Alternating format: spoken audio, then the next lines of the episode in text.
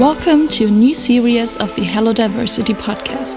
Welcome to Eventually Walk the Talk. We are Pauline Weritz and Franziska Schmidt, and we are excited to be your hosts. This podcast is all about entrepreneurship, diversity, and digital innovation. More specific, we want to support women entrepreneurs and women entrepreneurs to be with inspirational insights that are enhancing their entrepreneurial journeys.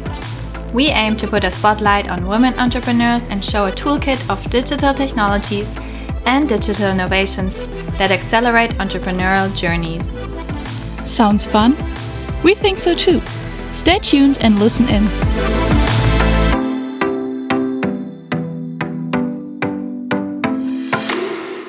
Yeah, welcome everyone to today's live podcast here at Einstein Center for Digital Future. And it's a pleasure to not only speak with one interviewee as we did now for several months. Today we have two, and I'm really excited that Professor Dr. Maura McAdam is here and Emilia Theye is here, and also that Pauline and I are doing this podcast for the first time together. Um, so, warm welcome to everyone.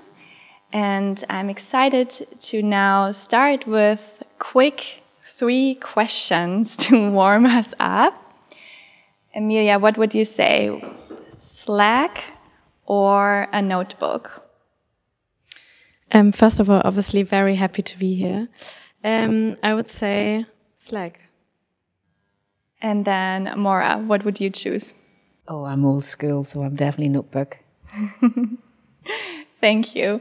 Um, I think that's a quick warm up, and we can slowly move in an introduction. And I'm curious to hear, Emilia, who are you? What made you to found Claire and me? Um, and where do you stand right now with the company? Um, yes, very nice to meet everyone here. Um, I'm Emilia. My background is in psychology, so I studied um, psychology my bachelor's and master's. Then did a business degree on top. Um, worked at a creative agency, which some of you might know, um, very big in Germany, and did a lot of brand and product building before moving into the startup scene and to Berlin one and a half years ago. Um, I obviously come from the mental health space, so I wanted to found something that bridges the gap between all the demand and um, not enough human supply at the end of the day. And we are creating a technology, so a conversational AI that you can talk to when, uh, yeah, you have mental struggles, which basically is a voice bot that calls you over your phone. Has my voice, by the way, but uh, but um, yeah, pre-recorded and cloned. yeah. Thanks for sharing. And um, I'm going to pass over now to Pauline.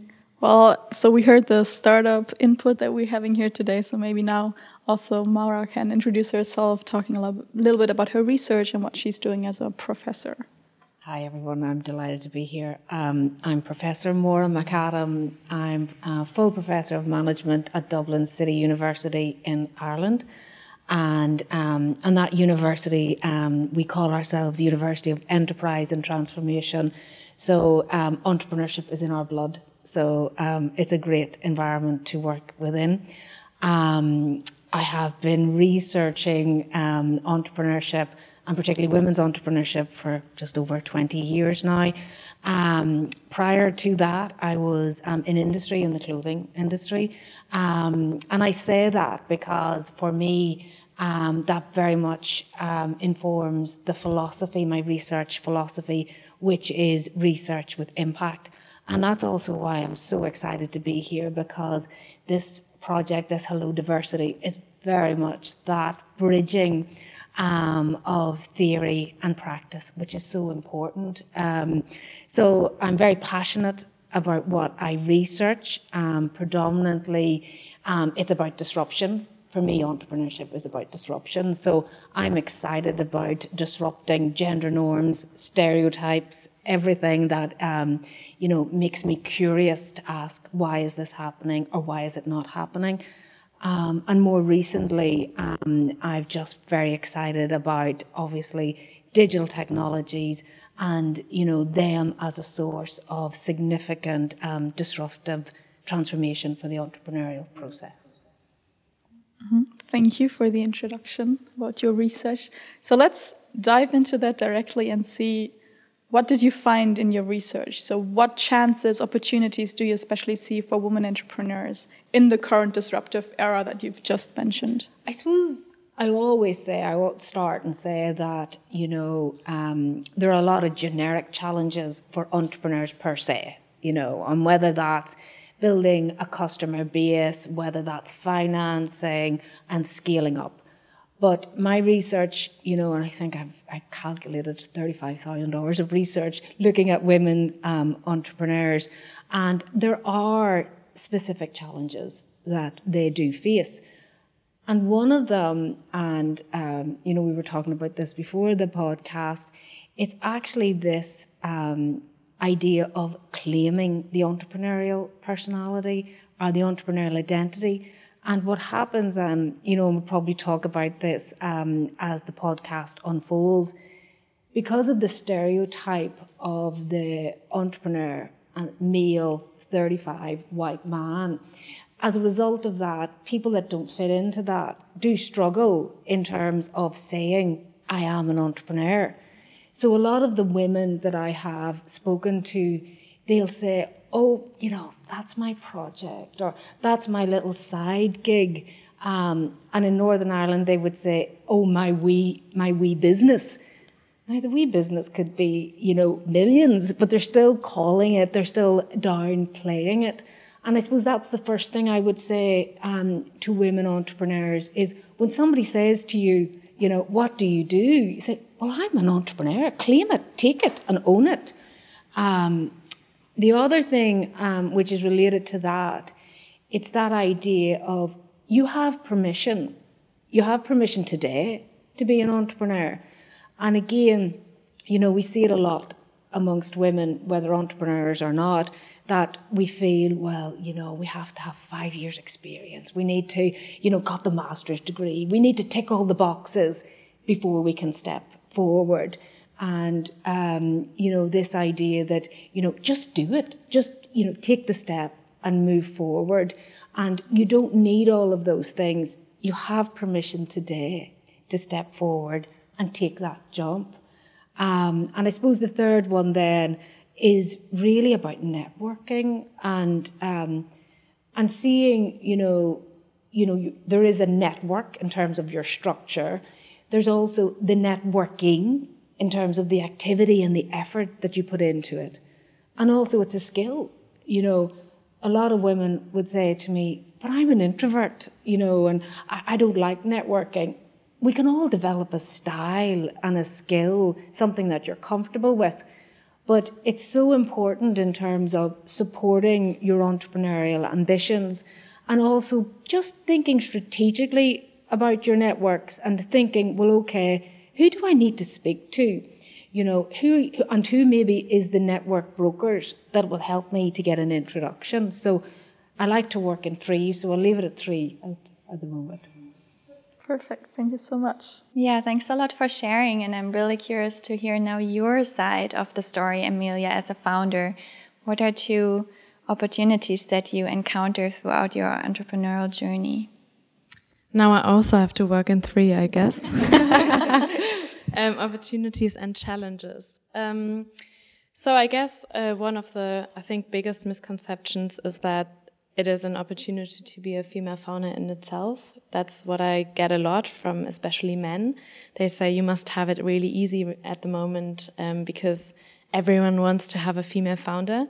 Um, but I think that's that's actually really tough. It makes it tough. It, it makes the problem quite small and it makes it seem like it's uh, quite easy. So, uh, yes, there are a lot of programs and it's um, good because we have more PR, etc., shining the light on female founders, but that does take away the struggle side of it.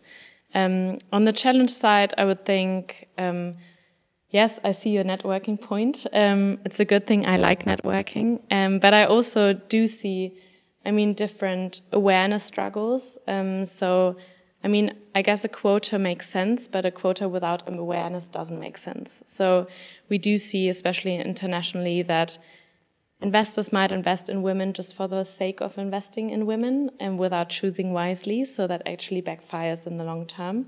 And that's, for example, a struggle.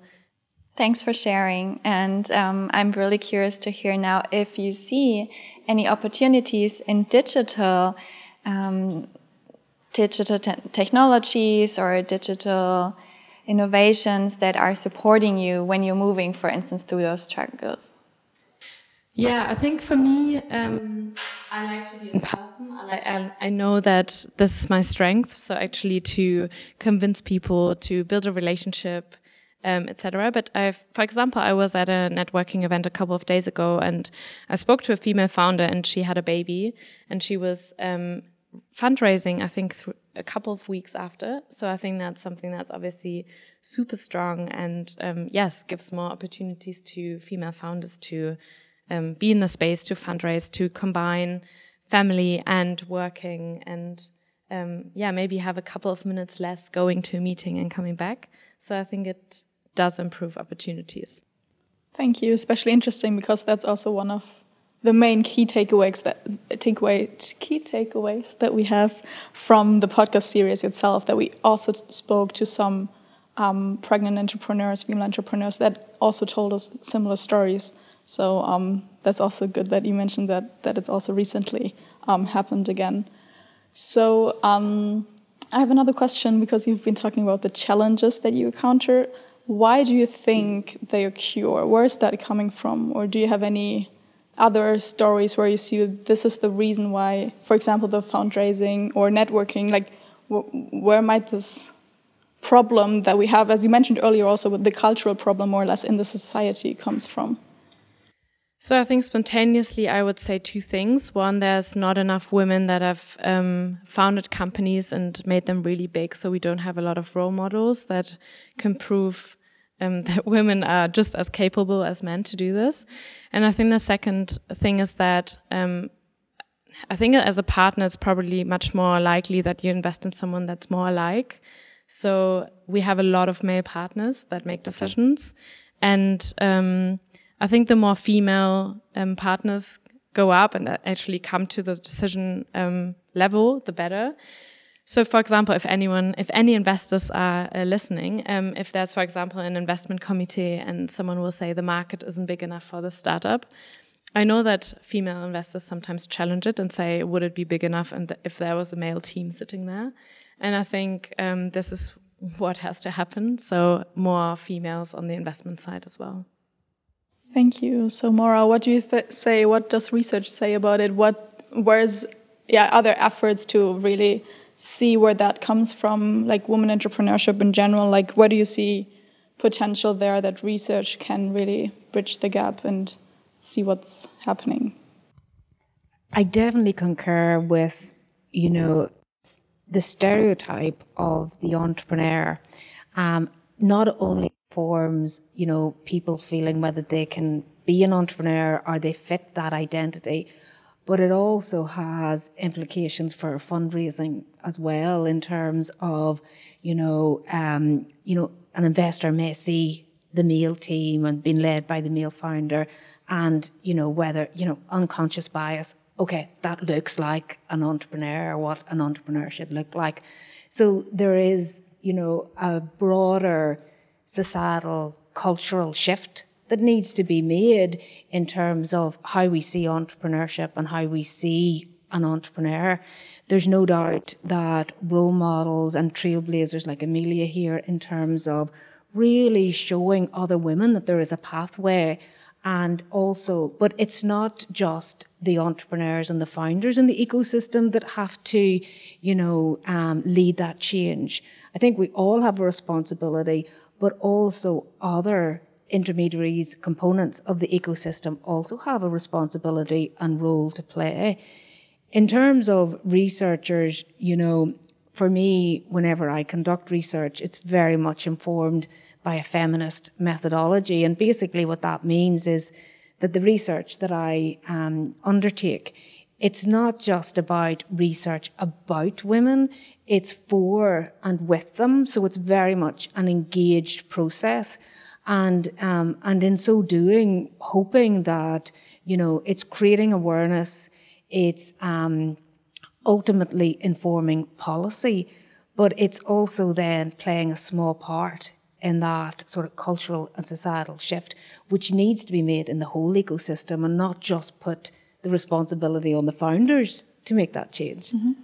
Cool. And where do you see the role of digital technologies in the whole ecosystem?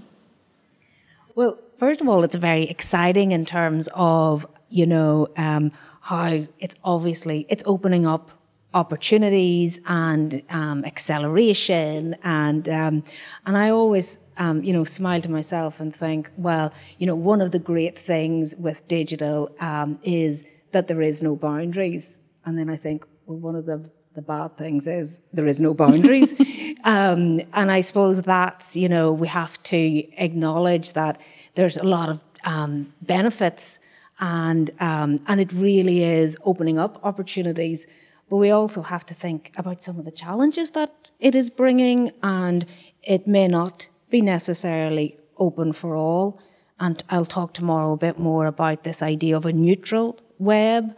Um, and also, then I think it's important to think about intersectionality and um, you know the different markers of difference and how that influences people's ability to be able to access the opportunities that digital technology affords.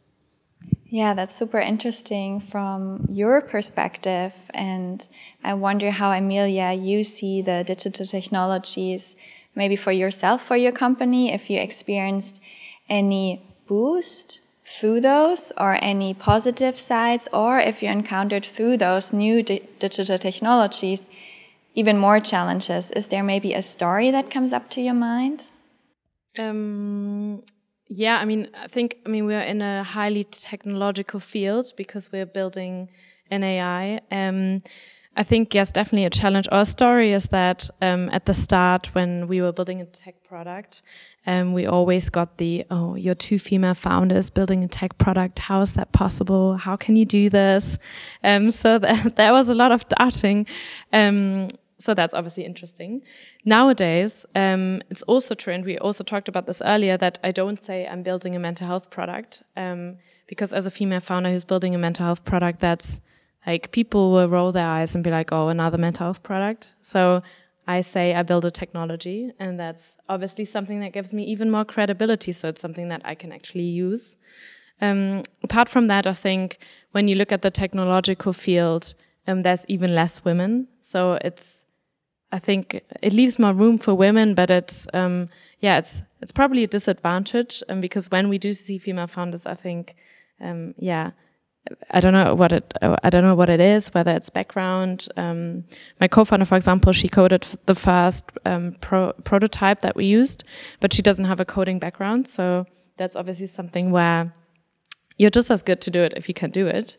Um, but you will have a lot of critics and you need even more credibility to work in a field like AI, for example. Yeah, absolutely. And what do you think needs to happen that we see more women in tech?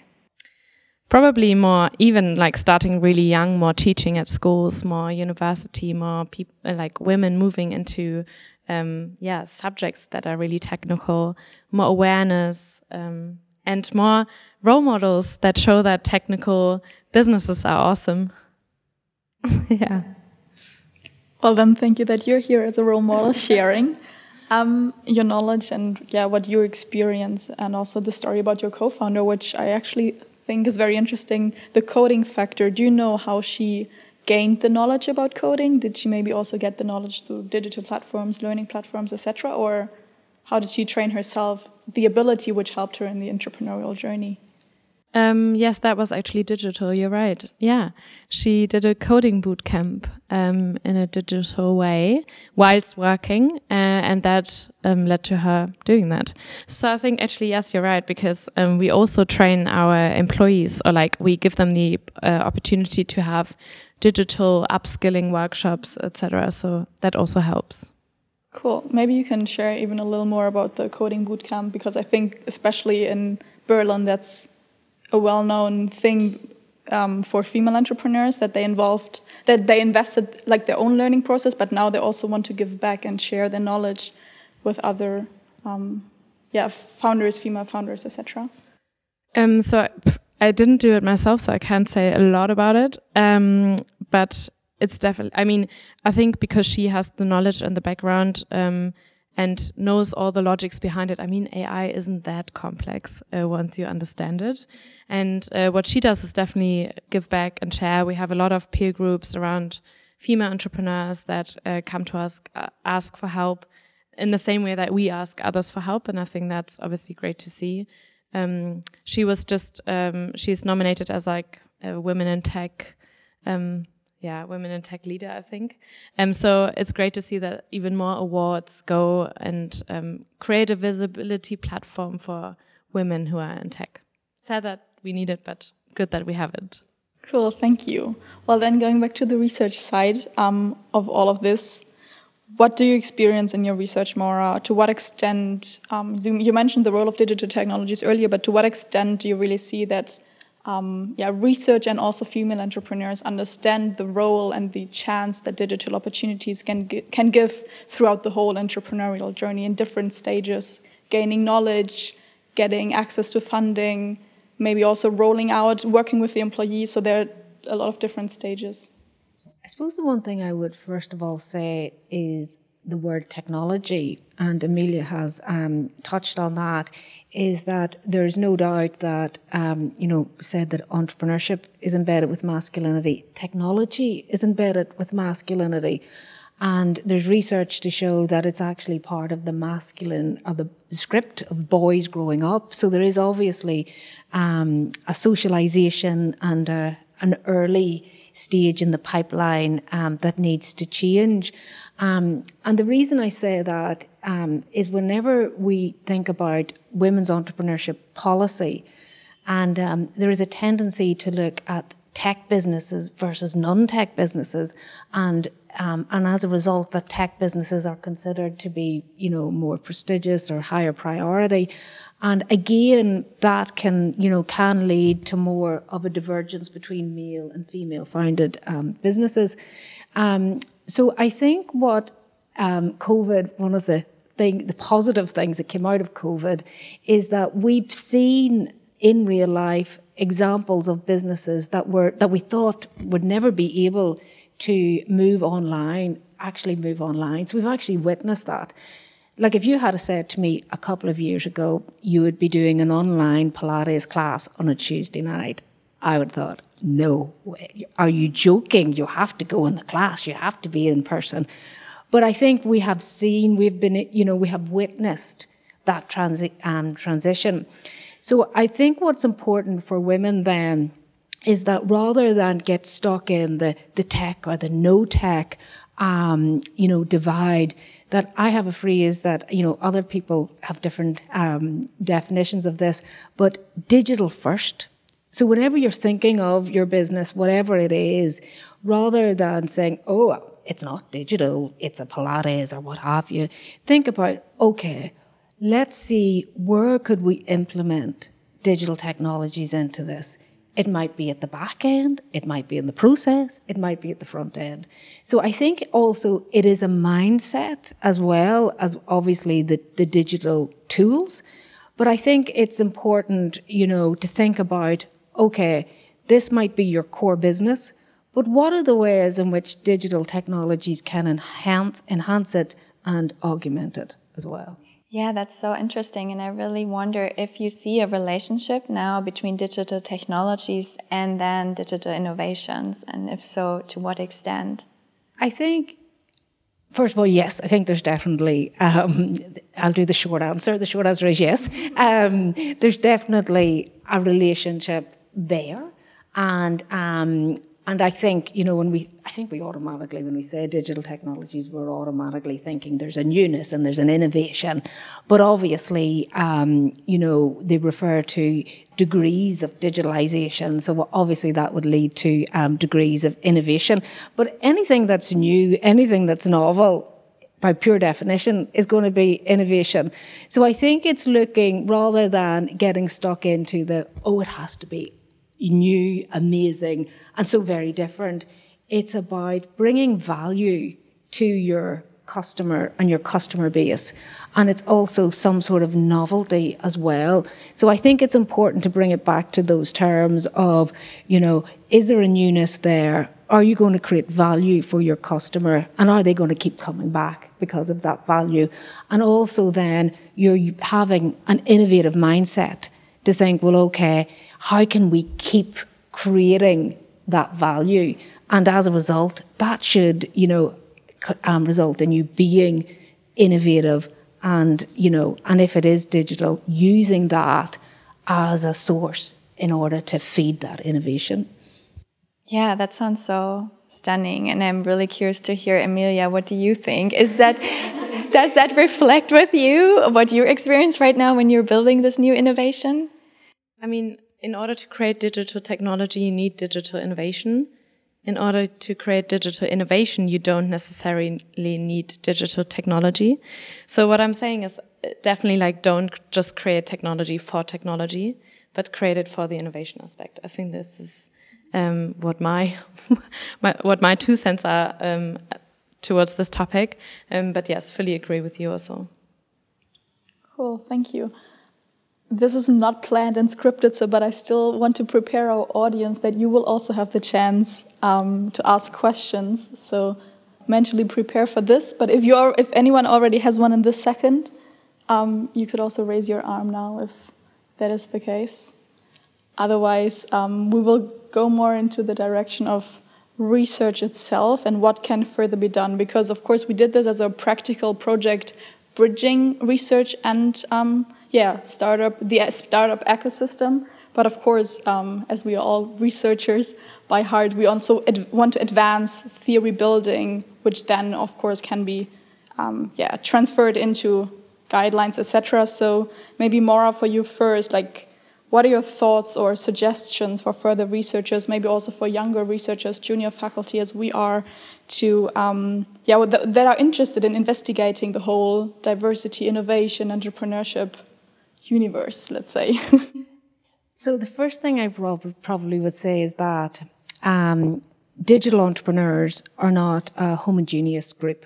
So you could have anybody within that category who might be um, an Instagrammer, might be um, using digital for the back end of their operations. You might have somebody then who's AI adoption. So even within that whole spectrum, there are many different applications of digital technology. So that in itself as a researcher is very exciting because we've got such breadth in which to investigate. Um, also then, you know, the, um, the internet is not a neutral web. So there's so much there in terms of intersectionality. Um, we have a tendency, um, and we all do it, whenever we say gender, we automatically think women um, that you know that it does uh, gender seems to stick to women. Um, and then also we'll think, well, okay, there's two genders. I think the last time, you know, I looked up, there's something like 87 genders, I think was the last count. So there's so much there in terms of what we can explore also and how that affects um, identity construction, say, um, online in the digital space. Um, there's also so much in terms of the broader cultural social context. Um, my first research within um, digital entrepreneurship was actually in Saudi Arabia, and it looked at how women in that context use digital technologies in order to overcome the cultural and social barriers which are characteristic of that context.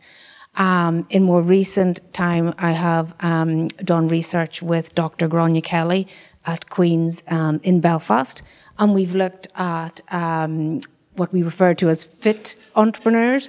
And these are women who have their whole on um, or health business online. Now, this was before COVID, and looked at their identity construction. Um, so there's so much that um, can be done. You know, it'd be so interesting to look at what about meal um, PTs? You know, so what is their identity construction online? So there's so much to be done in terms of really questioning the different categories of the digital entrepreneur, looking at intersectionality and the different markers of difference and how offline positionality can influence, um, you know, how you craft your identity online. Um, yeah, and so also then looking at the broader cultural and social context and does that influence how women um, engage with digital technologies and also then show up in the digital stroke online space? Yeah, thanks for this great summary. And again, I think three points. So I wonder if you, Emilia, might also have any thoughts if I ask you, what can we as researchers do for you? What would help you? I'm sorry about the threes. it doesn't have to be yeah, three. I probably just have two. um, yeah, what you can do. Um, I think for one, it really helps to shed light into onto the topic. As I said, like knowing that only two cents out of a euro goes into um, female-funded teams, or um, that we ha now have, I think, 20% of um, female entrepreneurs, and it went up from 17. I think these things are obviously great, um, even to understand more how women operate, lead companies, are successful, negotiate. Like everything that shed li sheds light and uh, creates awareness. Um, and I think, I mean, not on the diversity topic, but also on the research topic, um, I think sometimes research can hinder collaborative innovation, not innovation that comes from the research institutes itself. But for example, we've um, tried for months to, we've sent out an ethics approval. We've, we're trying to do a study on obviously like effectiveness on what we're doing. And it's taking a lot of time. You need the right experts that understand the research side, but also understand the, I would say, innovative and creative process of building a company. And that sometimes doesn't go together because one is very, yeah, based on guidelines and principles, and one is, one is very iterative. So I think, um, trying to just in general work even more together and find ways of collaboration is probably what uh, I would hope for. All right, so I'm asking again. Anyone wants to? Okay. Can we do it spontaneously? Yes, we do that. Thank you. Hi, I'm Julia, uh, and I studied innovation management in uh, Copenhagen at Copenhagen Business School. And I was really naive because, I mean, I had entrepreneurship courses and so on. But the only time I've heard about diversity and like the, um, like, um, all the benefit it has also when it comes to uh, generating new ideas was like in one lecture that was about network theory. Um, so when I started to work, like enter the working world, I really realized that there's still uh, huge differences. And I think if me as an entrepreneurship student doesn't even like get the teaching about or like um, being aware that there are problems in this field, then you know, there's like there's a flaw in the system. So I think would be super interesting to know what you think, Maura, about teaching in universities, uh, like students that eventually become entrepreneurs, about those uh, differences uh, between gender, for example. I think you've raised a really good point. Um, my students probably will have the opposite. They say we're getting too much more of all of that. Um, and I suppose again, what you've highlighted is, you know, there is a pipeline here in terms of, you know, changing societal and cultural perspectives.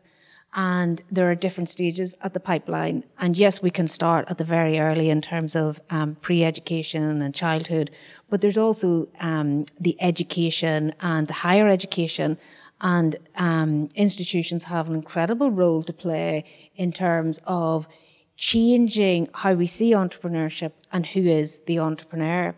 And I always say the story that whenever I first started um, teaching entrepreneurship a very long time ago, um, obviously a teenager, and um, I actually did not teach any business studies students until about two years in. I was teaching pharmacists and nurses and engineers and physicists. And it was really this idea of trying to um, equip everyone with enterprise skills for life. So rather than saying, oh, you know, that entrepreneurship's not for me. It's actually thinking, well, these are the skills we need regardless of whatever career we go into. So that's broadening how we see entrepreneurship. But yes, in terms of actually how we see diversity and how we see the entrepreneur, it's very important in terms of the information's provided, but also things like role models. And also, there's been loads of research um, done in terms if we look at the old entrepreneurship textbooks, they're based on male case studies and they're based on male entrepreneurs. So we all have a responsibility in terms of broadening who and what can be the entrepreneur. And again, it's role models. I have loads of female role models come in to speak to the students, and also then um, whatever case studies and TED talks, and just to be aware of that. I think awareness is a word that's come up a lot tonight. That we all need to be aware of that. Another question from the audience. Thank you. Hi, I have another question. Um, following up on what you touched on earlier, um, yeah, about building personalities online. I'm really curious because um, I'm also um, in a tech startup, and um, for us, it's been very vital to um, have some personal branding in the online sphere. And I'm curious if you have any insights on maybe how digital innovation drives this, or if there's um, differences between the genders, and how to approach this. Yeah. It's interesting that um, I think most, you know, the women that we had talked to and um, other women in a different project that I'm um, currently looking at um, our identity performance or identity construction that a lot of them are actually learning from other women entrepreneurs. So in one group, they're actually involved in a, a women only network. And they actually was so, the learning between them was incredible of like, well, this is how you do it. And this is how, you know, you go on Instagram. And, and actually even, um, last week, they were the two two of them were on Instagram and said, "I'm showing her how to do this." You know, so there's a lot of learning between entrepreneurs themselves. Also, what the research would show that there's a lot of what we refer to as identity play and also identity work that women are very much, you know, trying to craft um, an identity which obviously is considered professional and legitimate, but one that's also comfortable for them as well. So I think it's always going to be, um, you know, trying things out, um, trying things which feel comfortable. And also, then I would be asking your friends and asking people you trust to say, give me a little bit of feedback on this. Like, what, what do you think? But I think it is take small steps, try it out, like um, to experiment, but also then find your safe space you know, with, whether it's with friends that you can try this out and get some feedback. Um, but it is interesting, you know, um, whenever we do look at Instagram and, you know, social media influencers, and it has opened up a lot of opportunities for women and for younger women as well. But it's, um, but I think it's, it's just to, to ask people for a little bit of support and a little bit of feedback.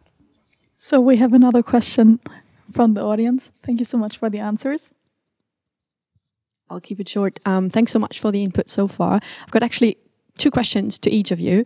Um, Maura, you mentioned impact research before. As a professor, you are wearing different hats. So you've got your students, you've got your research, um, but there are also other possibilities or, um, or, channels to disseminate your research results and also your findings and generally uh, all the experience. So I'm wondering um, where else could you go into to help finding different images or narratives to tackle this dominant male space in the entrepreneurship scene? And um, then also wondering about the point of time or the right time frame. That question goes to you, namely, um, when would you have been ready to actually receive such input on female entrepreneurship and what it takes to be a female entrepreneur. Because I'm sure that um, when you were younger, maybe you would have not been able to digest it or to apply it in a, in a way that you are able now because you've got more experience. Bit of a complex question, but hopefully that I got it it's right. a very good question, isn't it? But um, so you're right in that um, whenever we say impact, and obviously um, within universities, and we talk about academic impact, and that's the traditional, you know, journal articles and books, and um, and one of the things that I am passionate about is trying to yes, you know, I I do publish and um, academic journals and books, but it's trying to disseminate those findings into um, you know create pathways to impact um, so that they actually you know do reach the people that I want them to help. Um, so there are different ways, and again, actually, um, social media is helping this in terms of, you know, we're as academics now we're encouraged to have a social media presence and also to talk about our research. Um, there are also other avenues that, you know, in the UK there's the conversation. In Ireland we have RTÉ Brainstorm, and that's where it's an opportunity to talk about your research, but in, you know, in in a way that um, you know the society is able to engage with, and we're not using jargon and all of the sort of the, the academic la- language. And I've really you know appreciated those avenues and really enjoyed you know um, writing in different styles and in different ways. But you are right. I think there is more work that needs to be done in terms of how we actually bridge you know, that um, the research to the practice. And I'm really excited to hear what Emilia is going to say, so I'm going to pass it over in a moment. But yes, so we have to think about other ways in which I have all of this research and information, and I need to be thinking, you know, what are the other ways in which I can disseminate that beyond reports, academic journals, you know, um, more popular, um, you know, media pieces and also then through the likes of social media and LinkedIn and Instagram as well. So, wow, a really interesting question. And I think I haven't gotten that yet ever. Um, and I was just thinking, and I think there's two points in my life. Uh, one is my younger self in school. Um, I was really passionate about maths, so mathematics. And um, obviously, that was more unconscious, but I always thought something's wrong with me um, because that was wasn't fostered in a way that um, a woman is super passionate and really good at maths, but it was more like why, like internalizing it, right? Why, why don't don't I like music or something like that? Um, so I think that would have been a good point to talk me up into techni technical areas, entrepreneurship, etc. Um, I also wanted to be an inventor when I was uh, younger, like Einstein, and I guess that would have been something that I mean now I am. Um, but then it actually took years um, and my first job and a lot of podcasts and um, seeing other female role models um, to realize I can also do it.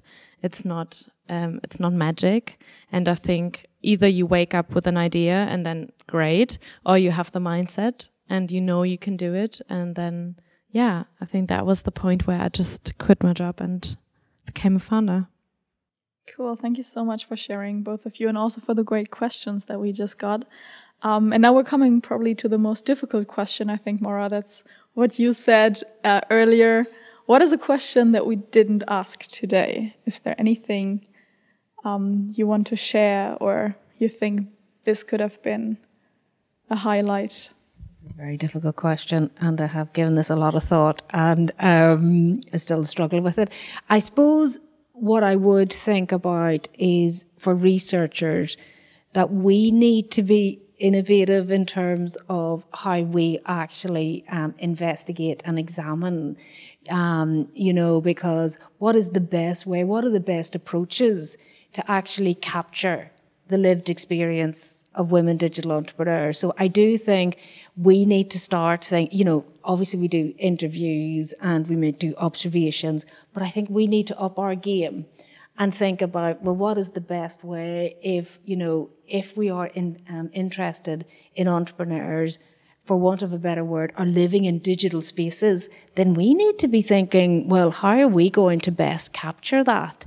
And obviously, there's been some um, research predominantly from the marketing domain looking at elements of ethnographic um, methodologies. But I suppose that's something that I would think that we as researchers, we need to be thinking a bit more innovatively too, to be able to keep up with all of these, um, you know, women digital entrepreneurs?